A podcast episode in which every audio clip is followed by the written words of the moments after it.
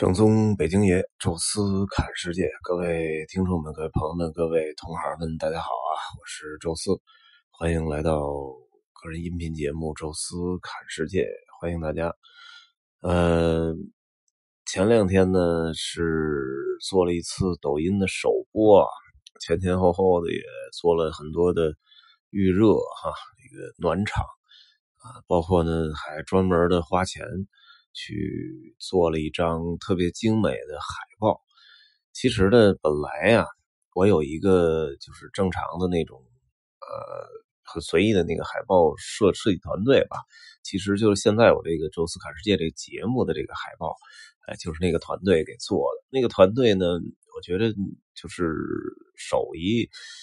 呃，一般啊，不好不坏啊，但是呢，好处就是它便宜。呃，一百多块钱一张图哈，给你的呃摆的还都相对的看着比较美观啊，也也就是这样了哈。他们价钱又不贵，所以有时候我想做点什么东西的时候，就让那个团队人家那个就一个微信群啊，人家不光给我做，呃，建了一个微信群，然后就这么这么来这么来折腾就行。但是呢，呃，这个就在疫情之后就。头一次做，突然涨价了啊！说这个艺术家现在呃取消了一个什么补贴啊，所以要就是从我们这儿挣。我一一一生气就没找啊，因为我说你你艺术家取消了补贴，可能挣的少点，我们这都失业了。我说做一个海报，说明我我对这种艺术啊审美还是有追求的啊，自己不是不能做。确实不如你，但是至少免费的，那找你这个帮忙做一张，然后你也有有一点钱赚，然后我这边也踏踏实实的，呃，有点美感啊。结果你在这个时候涨价，尤其是对我们这个 职业涨价，我就是有点接受不了哈。但是我自己做了几个，呢，确实不理想，因为这个手还比较潮，所以呢又。找了一个朋友介绍，这个设计师真的是很牛啊，所以当时人家就报了个价，就是一千的、两千的，哎呀，我一下就晕了。我说我这这个讲讲了一场抖音，我都没有这个把握能挣一千块钱。我说你你这个搞一海报，后来人家也说啊，就是你你这个职业从来没有人做，呃，应该得被鼓励一下。然后同时呢，又确实是。呃，这个失业的状态又是朋友介绍的好朋友啊，所以就象征性的给了呃给了意思意思，就就给我做了一张。但是他这张确实出来那个水平，我在听众群里也发了啊，我那有一期的这个呃，就抖音首播那个海报也是，也就也也那个封面也是这个啊，一个小飞机，然后做的很复古，然后所有的信息码放的都特别的到位。呃，就是整个看起来非常的满意，呃，所以就这个是被采用。呃，海报说完啊，我们就说说那个实际的状况。之前呢，在喜马拉雅试了一次真正的这个直播，但是喜马拉雅是音频啊，呃，而且我完全没有准备，因为抖音那个视频，呃，虽然我没自己播过，但毕竟。没没没吃过猪肉，也见过猪跑啊，就是那么多每天都在跑的，大概怎么玩，大概是一个什么节奏，基本还能做到心里有数啊。突然喜马拉雅这音频一出来，感觉好奇怪啊，这就就说着说着，自己就觉得好像就在录音一样，只不过就是在录音的时候，呃，看一眼屏幕啊，有什么留言，稍微的回应两句。而且那个，因为没有太过多的去宣传，只是在我的两个听众群里面，呃，宣传了一下，时间又不是特别理想，所以来了有几十位朋友，呃，也也算挺捧场。我也算是提前做了一次这个这个 rehearsal 吧，就是预演啊，真正的大戏放在抖音了。毕竟视频这个东西还是更直观啊，同时呢，也就是。我也知道大致知道怎么玩啊，但是我其实真的不算是一个很冒险的人啊，我还算是挺保守的一个人，因为我也知道，呃，最近一段时间吧，大家还是很多人都不敢出去旅游啊，哪怕是去那些景点都还是处于保守的状态，甚至有有些人可能还达不到条件啊。所以看到了陆陆续续的这些著名的景点都开始向地的开放，说像故宫啊，可能上海迪士尼也快开了啊。那么这种开放呢，会引来很多人的关注啊。虽然每天故宫只让进五千人，但实际上。啊，进去的那些主播啊，在那儿稍微的播一播，这个流量哗哗哗的就往上涨啊！我的一个朋友啊，这个就是跟我直播当天同时的播，他是白天的时候播，呃，最多的时候进了十多万的这个观众，呃最高峰值在线是一千多人，这个确实是挺可怕的。呃，我我也知道那个很能蹭热度啊，但是嗯。比较懒吧，还是再一个就是比较保守。呃，我想着还是先做一次室内吧，反正第一次看大部分都是朋友。呃，确实有很多朋友真的特别的支持啊，比如说展茶钱敏呐，啊，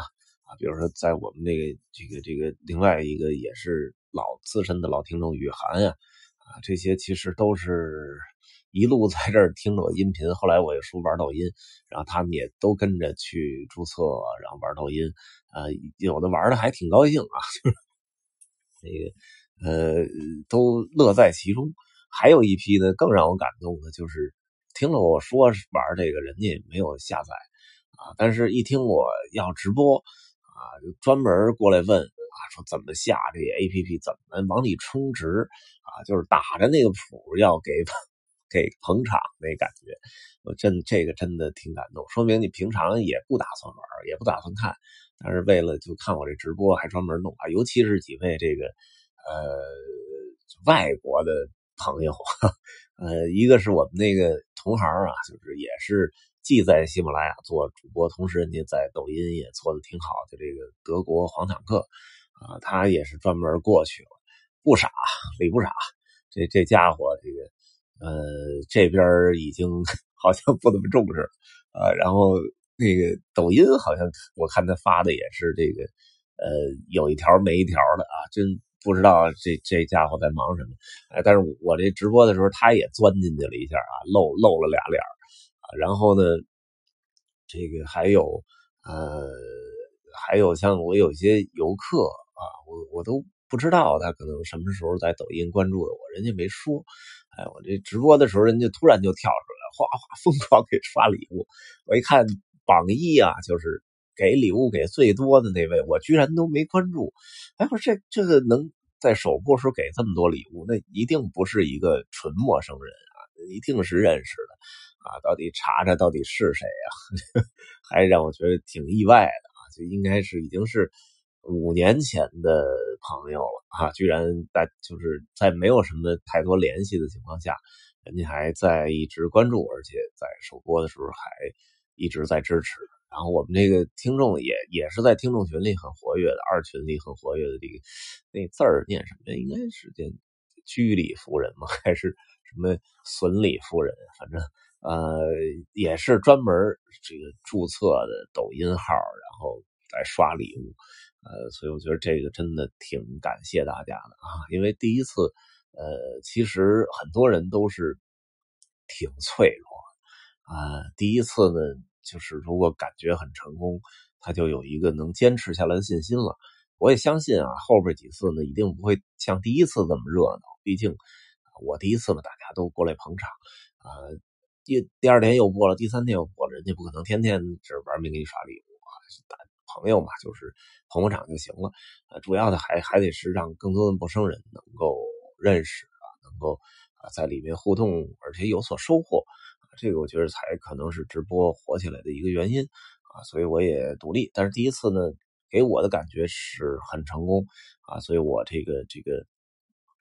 呃有信心了哈，呃，我虽然户部户外直播还走不到故宫啊，这个可能得等我整个转一大圈回来之后。啊，才过去啊！但是呢，这个呃，西部自驾，我我看现在好像暂时没有什么人在做这方面的直播，那我就来尝试一次吧。呃，跟大家呢就看一看曾经那个非常在网上非常火的建好，其实才刚刚两年多的这个 G 七啊，就是高速七号公路，从北京呢一路到新疆，它走的不是那条标准的河西走廊啊，就是沿着北京就下到西安，然后再沿着这个甘肃的这个河西走廊到新疆，那是非常普遍的一条线啊。但是这条线呢，就直接穿越了内蒙古的荒原与沙漠啊，纯纯粹粹的在荒荒漠当中开出了一条笔直的高速公路，呃，景色也非常的奇异，呃，而且呢，确实是说路况什么的都特别好，所以我说我也专门去开一段这个号称是中国的六十六号公路，然后呃，再去青海什么的，再。走到西部的这些地方去，呃，做做直播啊，所以呢，也欢迎大家在我这个抖音号上会一直关注。然后我们这边喜马拉雅也不会断啊，这个从呃，我中间还会再插两期，因为我我又录了一期这个解读名画啊，我在就是插插几期这个名画之后啊，应该开始我们这一个全新的系列啊，我就把它命名为《狂野西部》啊，就是《狂野西部自驾》哈，这个以 G 七。高速公路和这个青海段的一些自然风光为两个重要主题啊，然后串起了一个呃行程，大概最后算下来应该有六千多公里的啊这么一次半个月的自驾游啊，那么也欢迎大家多多关注哈，呃，再次的感谢所有啊在呃我抖音首播当中啊送了礼物啊，或者说你在里面长时间的在关注我点过赞啊，那么都。感谢大家哈，我们呃，如果你有呃抖音号啊，那个记得在里面私信啊，说是呃